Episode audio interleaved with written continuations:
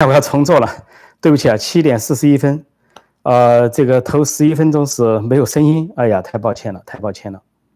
那我重新做吧，重新给大家报个新闻，今天就延长一点时间，本来半小时，我们往后顺延一点，对不起啊，非常抱歉，非常抱歉，呃，设备出了问题。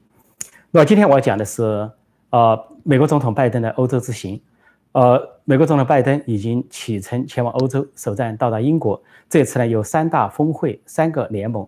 聚集，一个就是七国首脑集团要在英国西南部的康瓦尔这个小城呢举行七国首脑峰会，啊，这是第一个。但七国首脑峰会呢也邀请了一些国家来当观察员或者代表出席，那就是包括韩国、澳大利亚和印度的代表。那么都知道，美国、日本啊、韩呃这个澳大利亚和印度啊是四国联盟，也就是说在这里有重叠了一个四国联盟。另外，在这个会之后呢，拜登将往布鲁塞尔出席北约峰会。北约呢是由三十个国家构成，二十七个欧盟国家加英国加北美的两个国家，美国、加拿大三十个国家构成。那么也就是说，这次的执行是三个峰会的重叠，三大联盟的重叠，三大联盟全部指向共产中国他们的目标。那么我提到这个标题中提到说，七大工业国七国将有大动作，什么大动作呢？有三项，至少三项大动作。第一个大动作就是要宣布一项终结全球大瘟疫的计划。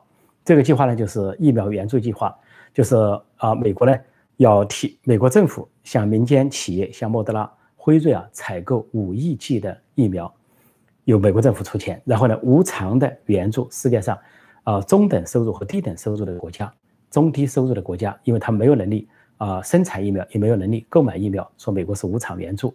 那么其中两亿剂呢，将在八月份开始到年底呢。啊，提供到位。另外，三亿剂将在明年上半年提供到位。那么，加上欧洲也会提供一些疫苗，总计可能有十亿剂的疫苗的援助。那么，渴望在明年的时候呢，能够控制住这场大瘟疫。啊，今年底到明年初啊，控制这场大瘟疫。那么，可以看到这件事情是什么？大瘟疫是什么？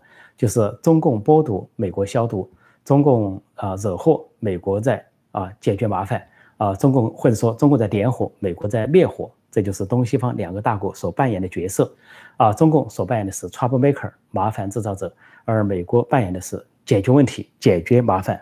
现在声音正常吧？不要我正在讲又说声音不行了啊！现在有声音了啊，没声音说一声对不起啊。然后这就是这个实质。那么七国峰会还要解决什么呢？还要解决的就是要敦促世界卫生组织从头调查这场大瘟疫的来源，不能就让这么中共呢这个。啊，就这么溜溜号了啊，就这么了结了，一定要把大瘟疫追究的水落石出。那么说的轻一点，是因为这个大瘟疫啊，给各国造成了损失。那各国为了防止下次大瘟疫，或者为了防疫抗疫工作做得更好，需要了解大瘟疫的来源。另外一点说的重一点，就是国际法有有法可依啊，联合国宪章、世界卫生组织的条例，中共触犯了两个国际法，一个是，一个是叫做。呃，不法国家给其他国家带来的损失这个责任法案，还有一个就是国际卫生条例，中国都触犯了，没有及时的、准确的、透明的向各国提供大瘟疫的啊情况，这就违法，给其他国家造成了损失，经济损失需要赔偿。根据这两条法令，国际法要赔偿经济损失，也要赔偿其他像道德和其他方面的损失。所以，国际社会对中共的追责或者说索赔终究会到来。中共呢？很难这次逃之夭夭。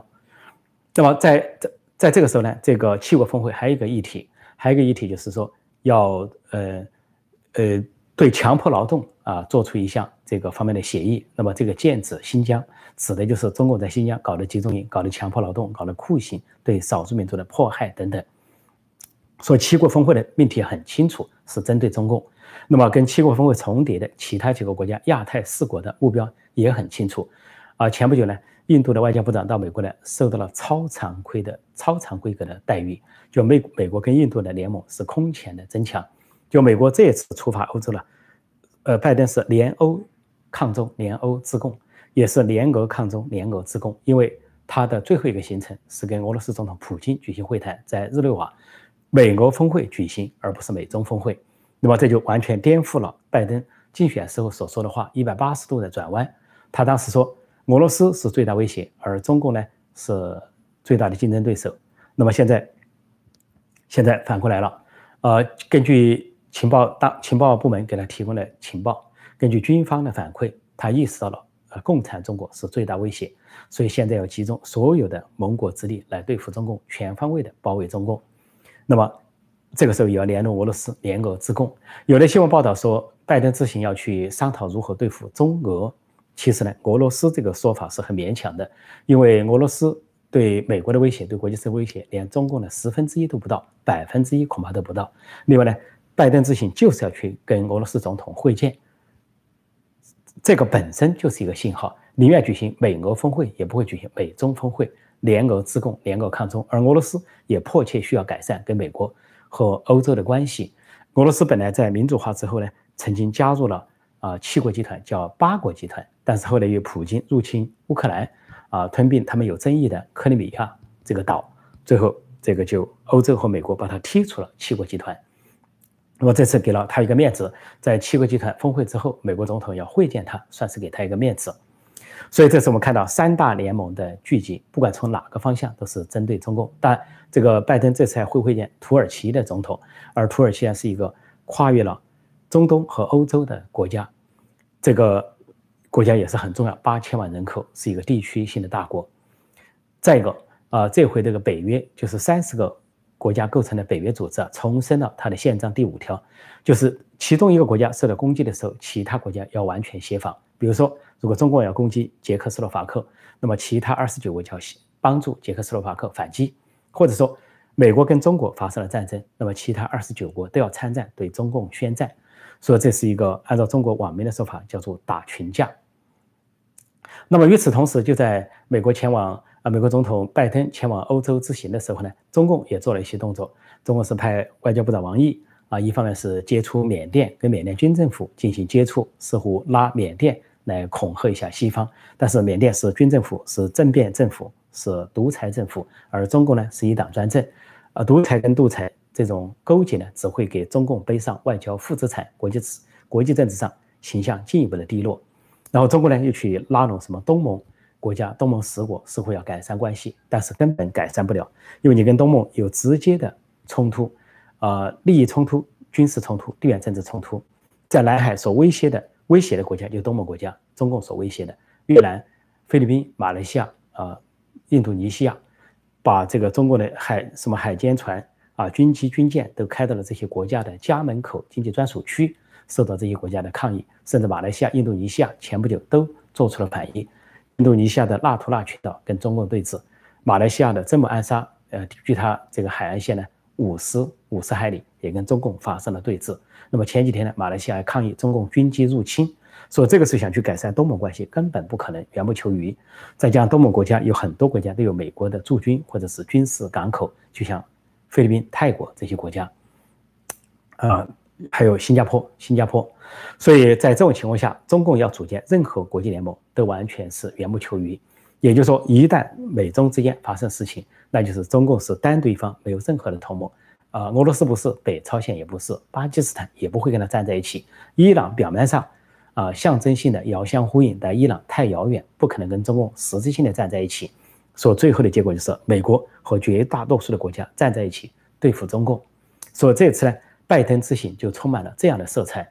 啊，拜登上任以来，首先会见的是日本首相菅义伟，啊，第二个接待的是韩国总统文在寅。这两个国家都是在中国的家门口，是美国的盟友，亚洲版的北约。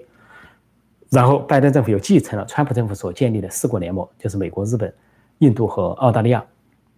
再接下来就是欧洲之行，啊。首站到达英国之后，会见了英国首相约翰逊。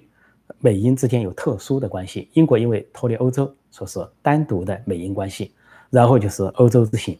那么整体看来，这个架构已经很明确了，就是美国不动声色的在，尽管民主党政府和拜登跟川普和共和党政府有不同的这些呃做事的特征，但是最后都殊途同归，最后都是同样一个目标，那就是集中全力的对付共产中国。所以这个这个路线图很清楚，这个目标也很清楚。说整个行程提不提中国，提不提共产中国，整个拜登的行程，整个三大联盟的动员都是剑指中共。这三大联盟就指的是北约、七国集团，还有就是亚太四国联盟。那我暂时报道到这里。呃，抱歉，刚才出了一些技术故障。那么我现在呢，啊，来跟大家互动互动，呃，欢迎大家踊跃提问，踊跃参加啊，欢迎大家光临，看看大家有什么提问。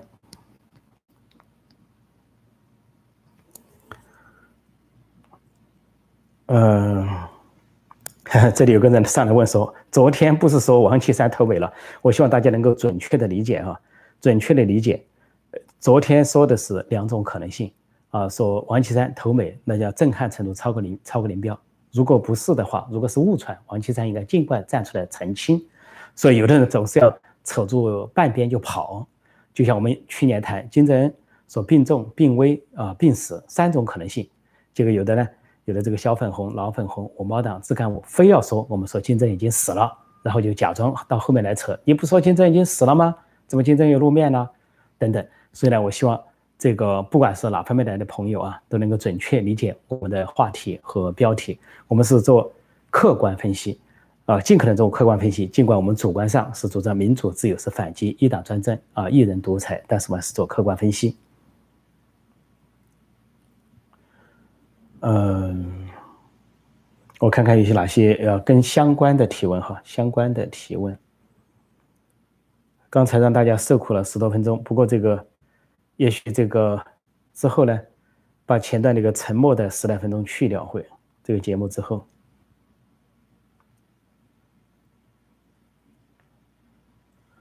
嗯，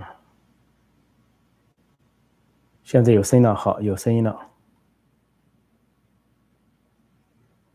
哈哈，哈 刚才是隔着屏幕了，隔着屏幕给你们一顿什么？哦，那抱歉了。白讲了十二分钟，那好，我把这个白讲了十二分钟呢，待会儿把它这个在后台处理一下，呃，然后让节目出现的时候就没有前面的十二分钟沉默的十二分钟，没有连上线，对对对，这些都是技术性问题啊，我再看看大家有什么提问。机器民主联盟对抗中共，呃，中共会不会对美国首先使用核武器？呃。对我这个北京冬奥必须被抵制。对，说到北京冬奥，呃，这次呢，就是拜登的欧洲之行，中国很恐惧的问题就是怕抵制冬奥，因为啊，在在美国和欧洲啊，这个民间组织呼声都很高，要求抵制北京冬奥会。那么这次拜登去，预计呢，跟七国首脑峰会的时候，或者跟呃北约三十国首脑峰会的时候，都会讨论是否抵制冬奥。中国已经是抢先发言了。说是这个中国的外交部发言人，一个叫赵立坚的人，声称说抵制冬奥就是站在运动员和站在这个国际奥委会的对立面。那中共等于说不打自招，因为中国在一九八零年的时候追随美国抵制了在苏联莫斯科举行的奥运会，而不是冬季奥运会，是夏季奥运会。那中共现在就承认他是站在了运动员和体育精神的对立面，站在国际奥运会的对立面，所以这个前后矛盾。那么，呃，这个。极有可能呢，呃，冬奥会有可能受到抵制，因为现在是民间层面是抵制了，啊，有的运动员也抵制，然后有的是民间企业呼吁抵制，就不要给赞助，不要去打广告。那么接下来有可能上升到国家层面，因为美国总统布林，呃，美国的国务卿布林肯啊说了一句话，说是否抵制北京冬奥，我们进一步跟盟友磋商后再定，就说留了很大的回旋空间。还没有完全定下来，但是按道理来说，北京冬奥是应该抵制的，因为他在新疆搞集中营，又在香港砸烂一国两制，然后在中国国内迫害人民啊，严重践踏人权的情况下，如果还让他展示所谓冬奥会在国际舞台上耀武扬威，就像当年的纳粹德国一样，应该说现在很不符合当下的国际环境、国际气候。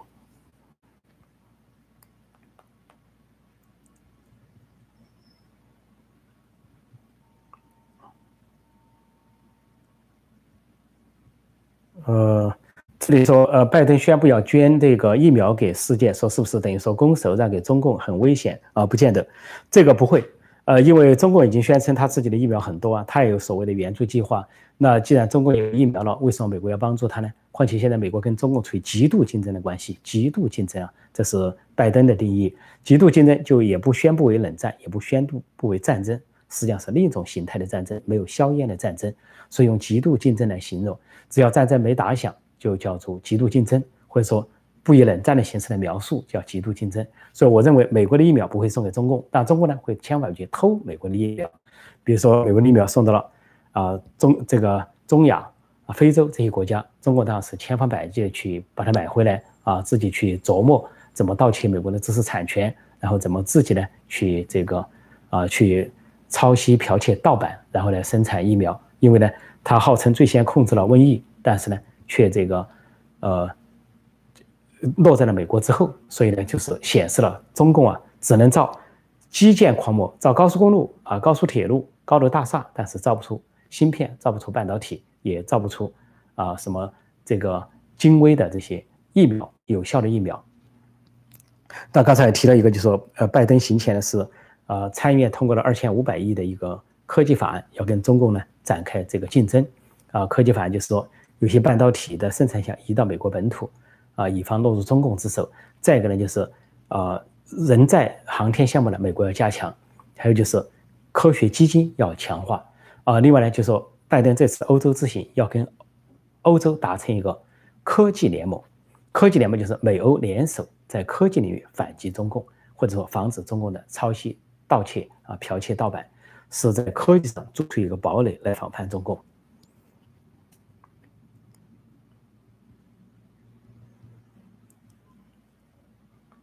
呃，这里有人说叫我讲一下中国学生抗议。呃，我想我在昨天还什么时候已经讲了个节目，讲了在发生在江苏、浙江一带的学潮抗议。不管他们出于什么样的诉求，是自身利益也好，没有拖、没有延展到民主、自由、人权这个高度，没关系，他们有权利抗争，因为他们的利益受到了冒犯。这个中国当局开始说搞搞这个民办跟这个公立合办的一个大学，以一些大学名义建立一些独立的学院，是本科学历。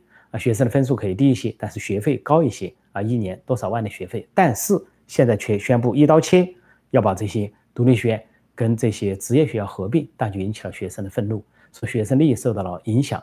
但是有的民主自由的事业的到来，往往是一些利益受到了冒犯之后，逐渐引发过来，所以通过捍卫自己利益受到镇压，然后上升到啊民主意识、权利意识的觉醒。因为这里面有很多是小粉红，这些可能是对。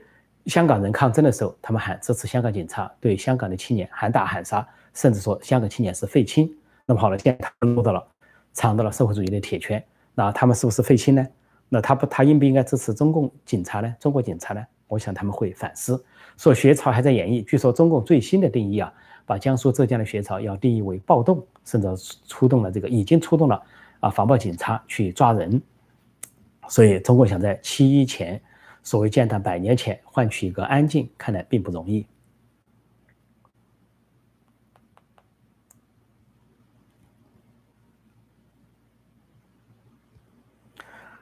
这里有人说，如果没记错的话，这个学生抗议是最大的一次，有可能啊。这里提到很多问题啊，什么内卷呐、躺平呐。说到内卷、躺平呐，我想到现在网民有个很好的总结，说不让躺平就平躺，因为这个“平”字涉及了习近平啊。中共宣传机构动不动拿习近平的文名字来做文章，什么平语近人呐，啊，又是平视世界啦。那现在人家躺平，你不让人家躺平，消极抵抗啊，这个不合作，不合作运动都不行，那怎么呢？人家要平躺，平躺的意思嘛，就是让你习近平躺下。说这是国内现在流行的一个话。至于内卷呢，就说是毫毫无意义的一个呃复杂化的。没有任何革新、没有进步的情况下，一个毫无意义的竞争，比如在一个单位里啊，进入了一个企业，收入又不高，还在里面搞权力斗争，还在里面搞人事关系，还在里面搞派别，毫无意义。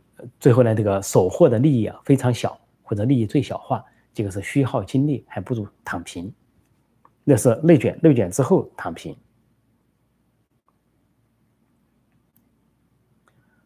呃，我再看看今天有没有什么相关的话题。哦，对了，这里有人说陈老师讲讲那个反外国制裁法。对中国那边呢，人大常委会假装通过那个反外国制裁法，因为呢，这个在美国啊，在欧洲这些成熟的国家、民主国家都有有法可依，制裁一些国家的这些侵犯人权的祸首，或者是其他方面的制裁。但中共呢，笨，中共也假装去通过一个反制裁法，其实它并不是一个法治国家，他通过这个反什么制裁法没有意义，就是一个象征，做给外国人看的。就表示你制裁中国，我可以反制裁，就这个意思。但是中国是一个人治的国家，他制不制裁这个法律，他都可以乱来，他完全乱来。当美国和欧洲国家制裁中共的时候，点名制裁中国官员是说他人权迫害，迫害中国人民，迫害少数民族，迫害香港人。但是中共呢，倒过来制裁，制裁人家的什么呢？啊，记者、议员啊，这个人权活动人士，人家制裁的是中共官员，是为践踏人权的官员，他们制裁的是捍卫人权的这些人士，甚至是民间人士。说这个性质本身就定义了什么是正，什么是邪，啊，什么是是，什么是非。等中共通过这种反制裁，把他自己定义在这种啊坏人的角色上，或者说历史的耻辱柱上，这就是他通过反制裁法的含义。无外乎就是装腔作势，毫无实质意义。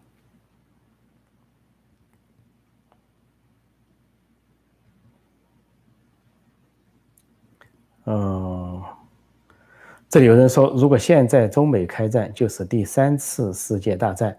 我在另外一个节目讲到，美国这次军机飞台的时候啊，这个军机做了万全的准备，那么不仅动员了美国的印太司令部第七舰队。呃，里根号航空母舰，而且周围的邻国、盟国都得到了通知，啊，包括日本啊、韩国啊、啊印度啊、澳大利亚、台湾都得到了通知。一旦中共有所蠢动，因为中共扬言美国军机飞台、美国军队军人入台，就是台海战争打响。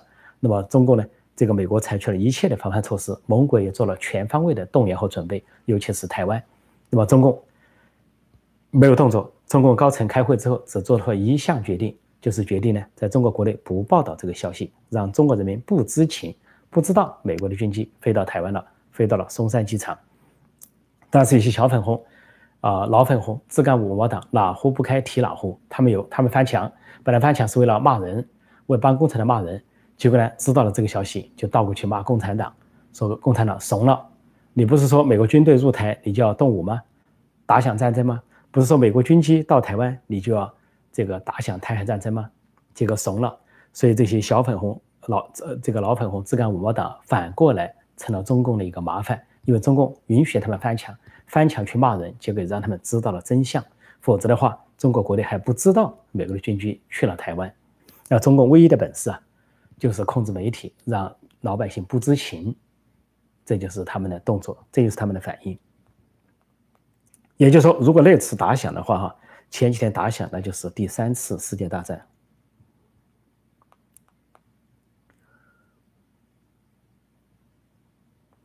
这里说给中国青年什么建议？这个问题提的很笼统，很笼统。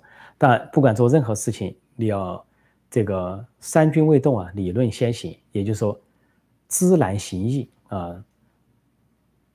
认识问题，行动起来并不难，认识问题很难。说首先要知道真相，知道道理。知道一些理论，所以你说给中国青年有什么建议？那还是启蒙运动，还是要了解真相，了解事实。最重要的就是翻墙，学会翻墙，了解国内外的资讯，比较资讯，在没有妨碍、没有限制的情况下，客观的了解国际的、国内的资讯，在这个信息充分的基础上，做出一个自己的独立的、客观的判断，然后才知道自己可以做什么，应该做什么。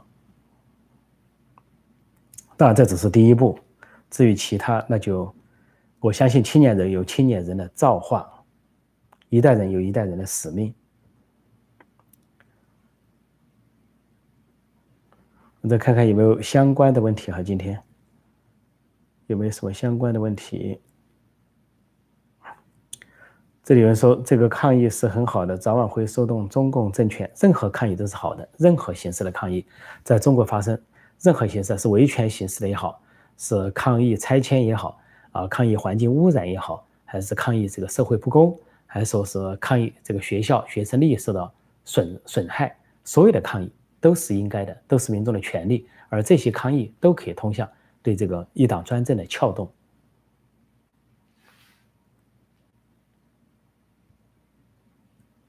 陈先生能连线吗？正在连线吗？我们正在连线，正在连线。嗯这里有人问说，破空还执迷不悟支持川普吗？我当然支持川普，怎么会不支持川普呢？支持川普不叫执迷不悟，川普做的非常好，经济上非常有能力，呃，做事很讲效率，然后对中共是全方位的围堵。现在拜登所继承的很多政策，啊，针对中共的政策都是来自于川普打下的基础，比如四国联盟，还有这个在科技贸易领域对中共的极限施压。那么对这些清单，像在拜登这次出发前，把这个对中国呃科技公司的清单从川普的呃三十一个延伸到五十九个，又增加了二十八个，因为这五十九个企业跟中国的军方相关。那美国这边政府就是禁令美国人不能够对这些公司进行投资，比如说他的证券、股票不能买。那么现在只能加强而没有缩短。那么有人提到说，这个微信、抖音有一个新的说法。说拜登政府来说，微信、抖音，川普发布的禁令要取消。有人只听了半句话，中国那边高兴了，马上庆祝，发表社论，大标题叫“拜登政府取消对微信和抖音的禁令”，还说表示欢迎。其实还有下半句话，拜登政府的做法不是否定啊川普的做法，拜登政府的做法是说取消具体的针对微信、抖音的这个禁令，但是呢要全方位的、更有程序的、更全面的去看所有中共的软件。啊，中国这些中国的软件对美国构成的安全危害，就包括微信、抖音，还包括所有的东西要重新检视。也就是说，在取消川普禁令的情况下，同时又颁布了就是全面审查中共啊中国的软体对美国安全构成的危害，就类似于印度对中国软件的审查一样。说这个事情没有完，抖音和微信不见得就能够逃脱啊，就能够逃之夭夭，逃脱美国方面的这些啊检查和这个啊。抵制等等，事情还没完，故事完完全没有完。总的说呢，我就回答刚才那位朋友的一句话：继续支持川普，非常支持。我再看看有哪些相关的问题啊？今天耽误了一点时间，相当于是推迟开始直播了。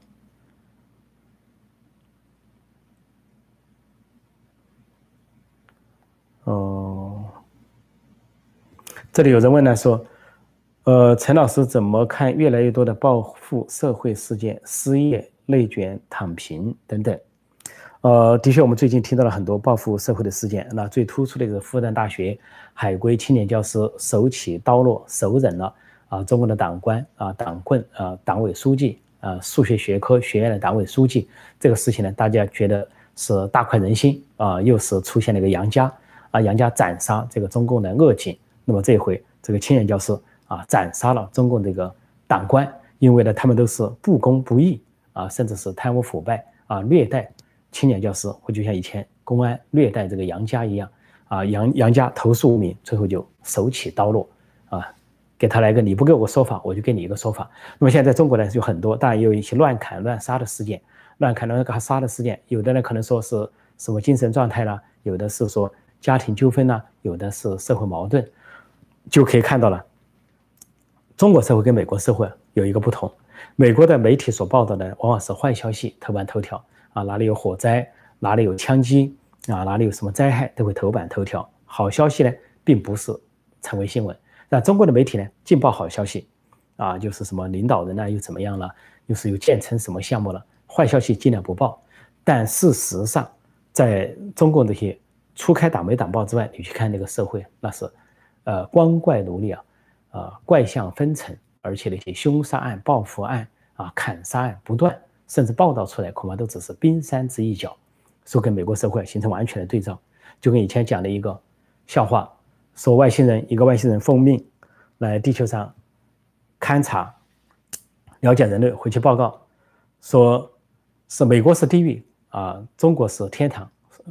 他的上司问他为什么，他因为中国的报纸全是好消息。美国的报纸全是坏消息，结果这个又派了第二个外星人来看，实际体会发现情况刚好相反。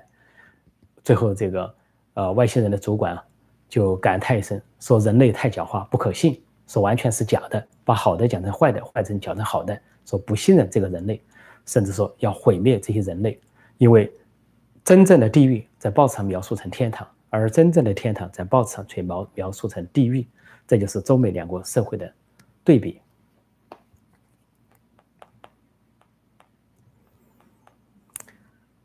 欢迎大家光临，我再看看有些什么提问哈。由于开现在是八点十一，因为由于开始十二分钟都浪费了，那么就继续哈。呃，这里有人说，呃，陈伯伯，这次台湾突然爆发疫情，你觉不觉得是中共的阴谋？现在很多人觉得很有可能呢。当然，呃，前的前几天我已经给大家报告了，呃，那么这个在呃美国的情报机构啊，在谈到这个大瘟疫的时候，就呃美国的媒体就讲到说，印度向美国通报啊，印度现在疫疫情严重啊，啊，印度方面的研判情报机构研判是中共使坏。啊，中共给印度投毒。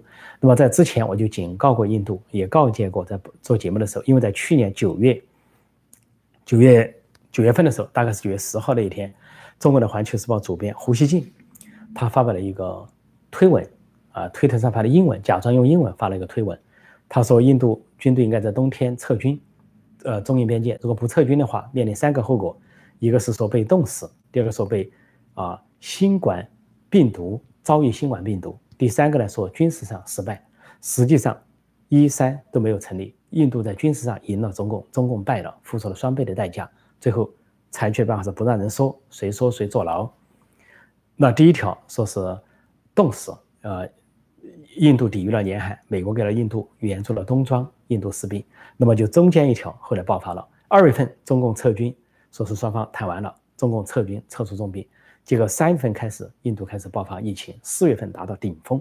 那么现在据说还很严重啊！最近的报道说，印度这个十三亿人口的大国，一天之内啊死于疫情的有达到六千人，创下了一个历史记录、世界纪录，说这个疫情很严重。那么印度呢啊就受到同样是南亚国家人口多的巴基斯坦没有发生这个情况，孟加拉国没发生这个情况，唯独印度发生了这个情况，所以就非常可疑，是否中共投毒？加上。胡锡进不打自招，事先就通报了中共可能投毒，说在推理到台湾突然疫情严重了，日本呢又面临新一波疫情，都有可能是中共在使坏。说这些可能性不能排除，尽管呢我不去下这个结论，说台湾人民的怀疑是有根据的，也是符合逻辑的。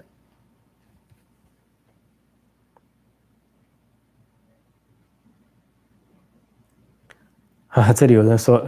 能去美国见你吗？当然欢迎光临，欢迎光临，欢迎大家光临。有人到美国来，欢迎光临。那我们在这个视频上也在见面，谢谢。我在看有些有些什么，这里有人说习近平的思维还停留在上个世纪八十年代，大错特错。他停留在上个世纪六十年代，八十年代是中国近代史最好的一个年代了，叫做阳光灿烂的日子。是改革开放年代，是中国最打开国门的时代。当时上面有开明的领导人胡耀邦、赵紫阳这些主政者，那么下面呢有这个呃百花齐放、百家争鸣的一个状态，有伤痕文学对文革的反思等等。啊，国门空前打开啊！中国的首批留学生都在八十年代啊七十年代末八十年代走出国门。所以呢，千万不要说习近平的思想停留在上世纪八十年代，他是停留在上世纪六十年代，停留在文革时期，毛泽东给他打下的烙印。什么上山下乡，什么红卫兵造反派，什么大字报，什么阶级斗争啊，什么这个呃批走资本主义道路的当权派啊，您要社会主义的草，不要资本主义的苗。今天他的思维就是那套，就是他年轻时候留下的烙烙印。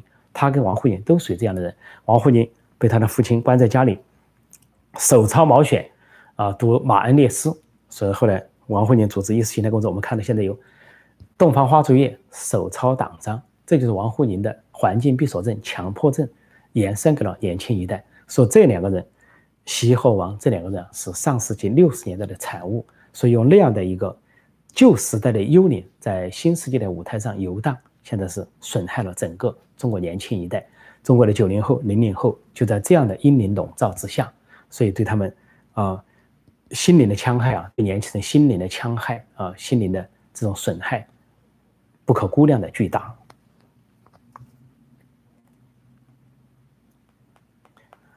再看看大家有些什么新的提问哈，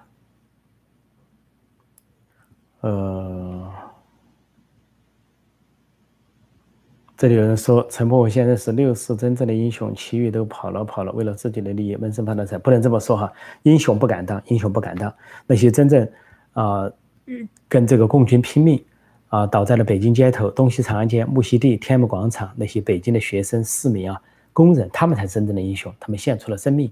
他们的血流尽了，啊，生命啊，尸骨化成了灰，就是民主实现，他们都看不到、听不到，但他们有在天之灵可以听到，所以他们才是真正的英雄。我们呢，只能说是幸存者，尽管付出了牢狱的代价，那毕竟还是幸存者。所以感谢这位朋友，也不能说其他人啊跑了，我们呢，呃，对不同的人呢有不同的看待，这个话还不能笼统而说。当然有逃兵啊，这些运动啊、革命都会有逃兵。我再看看有哪些问题哈。相关的一些问题，相关的问题，看看有些什么相关的问题。啊，有些似乎今天提的问题呢，跟我们今天谈的话不一定相关，不过没关系。这里有人说，谈谈普京对华的策略核心。啊，普京，俄罗斯当然是对中共、对习近平是一种利用的关系。啊，当普京和俄罗斯跟西方的关系紧张，跟美国的关系紧张了，那么他就觉得。假装有个中俄战略伙伴关系，也假装学着中国的话，什么啊，中国关系处在最好的历史时期。但是，一旦美国关系解冻，美欧关系解冻，俄罗斯肯定不甩你啊，中共或者习近平。很简单，不仅是不仅是国际地缘政治上不符合，而且呢，现在俄罗斯在普京领导下衰落啊，中国呢在崛起。当然，现在习近平的折腾有点像普京的折腾，也可能进一步重新走向衰落。那么中国的现在是总的来说，在过去四十多年是富起来了、崛起来了啊。俄罗斯是衰落了，俄罗斯的产值呃，相当于中国东部的一个省。那俄罗斯是肯定有红眼病，再加上俄罗斯历史上就掠夺中国的习惯，动不动掠夺中国的领土啊，呃，强奸中国的妇女，呃，一百五十万平方公里，相当于四十四个台湾被俄罗斯所掠夺。说在这样的情况下，呃，俄罗斯啊，对中对中国不仅怀有啊，呃。深仇大恨或者历史夙愿，而且呢还怀有吞并之心，在这个时候你根本不要指望克格勃出身的普京会对中国人友善，也不要指望什么俄罗斯会对中国友善。尽管中国共产党号召以俄罗斯为师，毛泽东还说斯大林是他的爸爸，把斯大林叫父亲，就像这个啊，当时这个五代十国时候啊，有的中国这个一些所谓的皇帝啊，把北方的匈奴啊啊或者是少数民族称为啊。成为这个父亲一样，自己愿意当儿皇帝啊，就相当于这个情况啊。但是呢，俄罗斯从内心看不上中国，从内心看不上，因为俄罗斯毕竟有民主的形态，毕竟要投票。尽管普京玩着花样执政，另外还有不不封锁互联网，有相当的新闻自由。说从这个角度，从意识形态、从精神价值来看，根本看不起。而且他们扔掉的东西，中国还捡起来。他们扔掉的列宁主义、斯大林主义，中国还比着这个破旗。假设有一天，中国把毛泽东扔掉了，把共产党扔掉了。突然发现，中国旁边有个国家，比如说泰国，还高举毛主席的伟大旗帜，高举这个中国共产党的思想。我们中国人只会觉得好笑，就像前些年中国改革开放比较正常的情况下，笑北朝鲜，说北朝鲜停留在中国文革时代，结果现在笑不起来了。现在跟北朝鲜是五十步一百步的关系。没想到习近平要去抄金正恩的作业，没想到。习近平要以金正恩为师，还要搞金正恩搞这个啊一人独裁，习近平也要搞一人独裁，觉得北朝鲜还是一个模式要学习。毛左派也觉得北朝鲜不错，是中国的榜样。说倒过来，现在中国人笑不起来了，只好说那里有个北朝鲜，我们这里有个西朝鲜，大家彼此彼此。说原来说啊，啊中国的网民啊有一句名言，说本来以为朝鲜是我们的过去，现在才知道朝鲜是我们的未来。多么的不幸、悲哀啊！哀莫大于心死。啊，现在的时间是八点二十，八点二十，是七点半开始的。好，我们再看看有什么问题哈，有什么相关的问题。啊，这里有人说，你觉得这次拜登跟欧盟会不会一起发起对中共病毒的追责？呃。我在，对不起，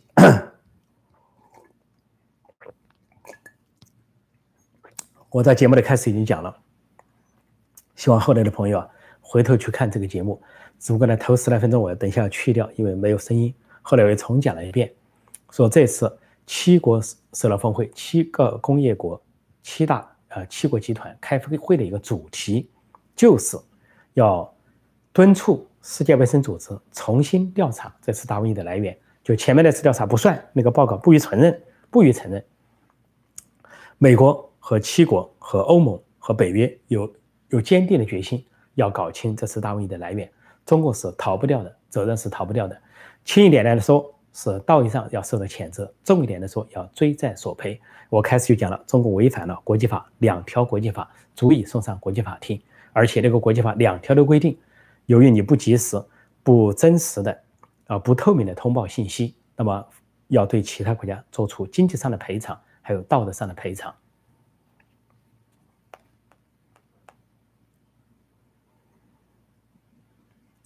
呃，我再看看有些什么这个相关的问题啊。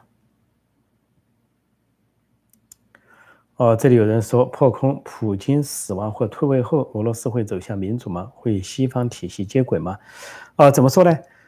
俄罗斯是一个复杂的国家，呃，它这个国家的复杂性啊，它也是有专制的基因啊。不过它再专制呢，它都没有中国这么专制啊。俄罗斯在近代有彼得大帝的改革，有学习西方的一个过程啊。之后呢，还建立过。啊，这个，呃，一段时间的共和国就在十月革命之前有一段时间的共和国，呃，再后来就是苏联解体，那么叶利钦时代呢，建立了真正的民主，真正的民主，新闻自由，啊，言论自由，啊，公开的选举。到普京，克格勃有复辟，但是复辟了一半，他复辟了拉回到专制，但是半专制半民主，现在是。那么不要等到普京死亡，我认为普京这样个搞法迟早会招来大祸，因为他变着花样的延期执政，到一定时候一定会。引起俄罗斯人民的反感。我想，普京如果不自觉的下台的话，不自觉的还政于民的话，他的结局很可能非常惨，恐怕结局不亚于这个罗马尼亚的独裁者齐奥塞斯库，有可能他内部就会起火并。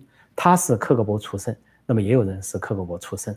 如果是互相讲算计的话，这个啊，普京到目前来说好像是赢家，但是你就算你赢了九次，你只要失手一次就万劫不复。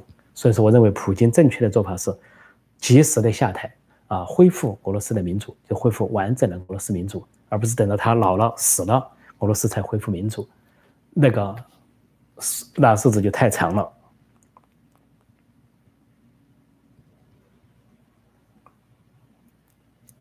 呃，我再看看这个，这里有人问，共产党为什么镇压法轮功？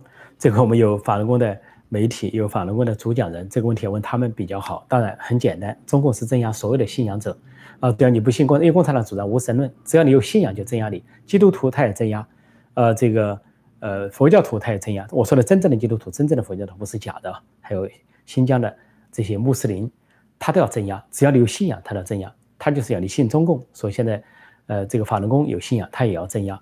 所以，在中国的一些佛庙现在是什么呢？挂党旗、唱红歌，简直是乌烟瘴气啊！对这个神亵渎神灵、亵渎佛教，还有什么三自爱国教会等等，都是对宗教的亵渎，都是要下地狱的。这种亵渎不是说你在你在歌颂上帝、歌颂耶稣，你是在亵渎上帝、亵渎耶稣，那是罪加一等了，在这个迟早等着地狱的审判，迟早等着啊这个。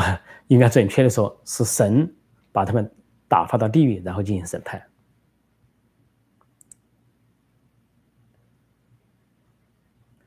这里有人说打仗可以解决吹牛的问题，呃，现在这个由于中国没有中国没有新闻自由，没有言论自由，中国的党媒党报说了算，所以说你要理解吹牛的话，广义上它都是一种吹牛，你很难在其中找到真假的东西，所以他最后的如果说他吹不起牛来了。他吹过的牛破产了，他最好的一招就是不报道，根本不报道。美国军队去了台湾，他对中国不报道；美国军机去了台湾，在国内干脆不报道，但不存在。甚至中共有时候还抱怨别人，像加拿大的海军，啊，经过了台湾海峡，或者说法国的军舰经过了南海，报道出来，他还怪怨人家，说还炒作、大肆嚷嚷，意思就是说你经过了就经过，静悄悄的嘛，你非要让我中共下不了台，没面子吗？让我中共怎么在国内交代啊？所以可见中共的这种。啊，外强中干，外实内虚，色厉内荏的这种虚弱本质。现在时间上八点二十六，呃，差不多，我看今天差不多，大家的问题也都差不多。我想我暂时谈到这里，对开始发生的这个技术错误啊，向大家表示歉意。那随后我会把这个节目稍微后台制作一下，在这个发布。呃，谢谢大家光临。呃，呃，感谢大家的提问，希望以后有更多这样的机会啊，直播跟大家在场互动。请记住，新来的朋友啊，点击订阅陈破空会员，呃，点击陈破空纵论天下这个频道，并按下小铃铛，也收到节目通知。另外还有陈破空会员网站，也欢迎大家订阅，那里我的书籍连载啊，还有文字连载、视频连载等等。那么希望之城呢有一个我的会员频道，那里会放一些，陆续放一些。也是书籍连载和音频连载，目前有一些每日问答在那里。谢谢大家光临，祝大家周末愉快，再见。